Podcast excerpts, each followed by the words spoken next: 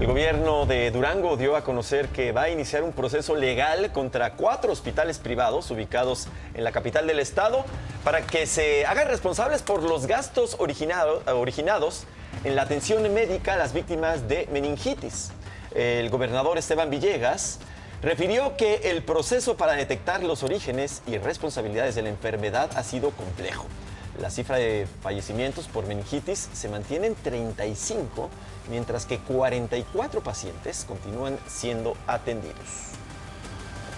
Nosotros estamos atendiendo un problema que no fue originado por nosotros, ni en los hospitales públicos, fue en hospitales privados. Y que también nosotros ahí, Luis, vamos a, meter una, una demanda por todo el recurso que el Estado ha gastado en todo esto que no teníamos presupuestado, en, esta, pues en este conflicto del tema de la meningitis, porque eso lo deberían de haber pagado los hospitales privados, porque fue un problema de ellos.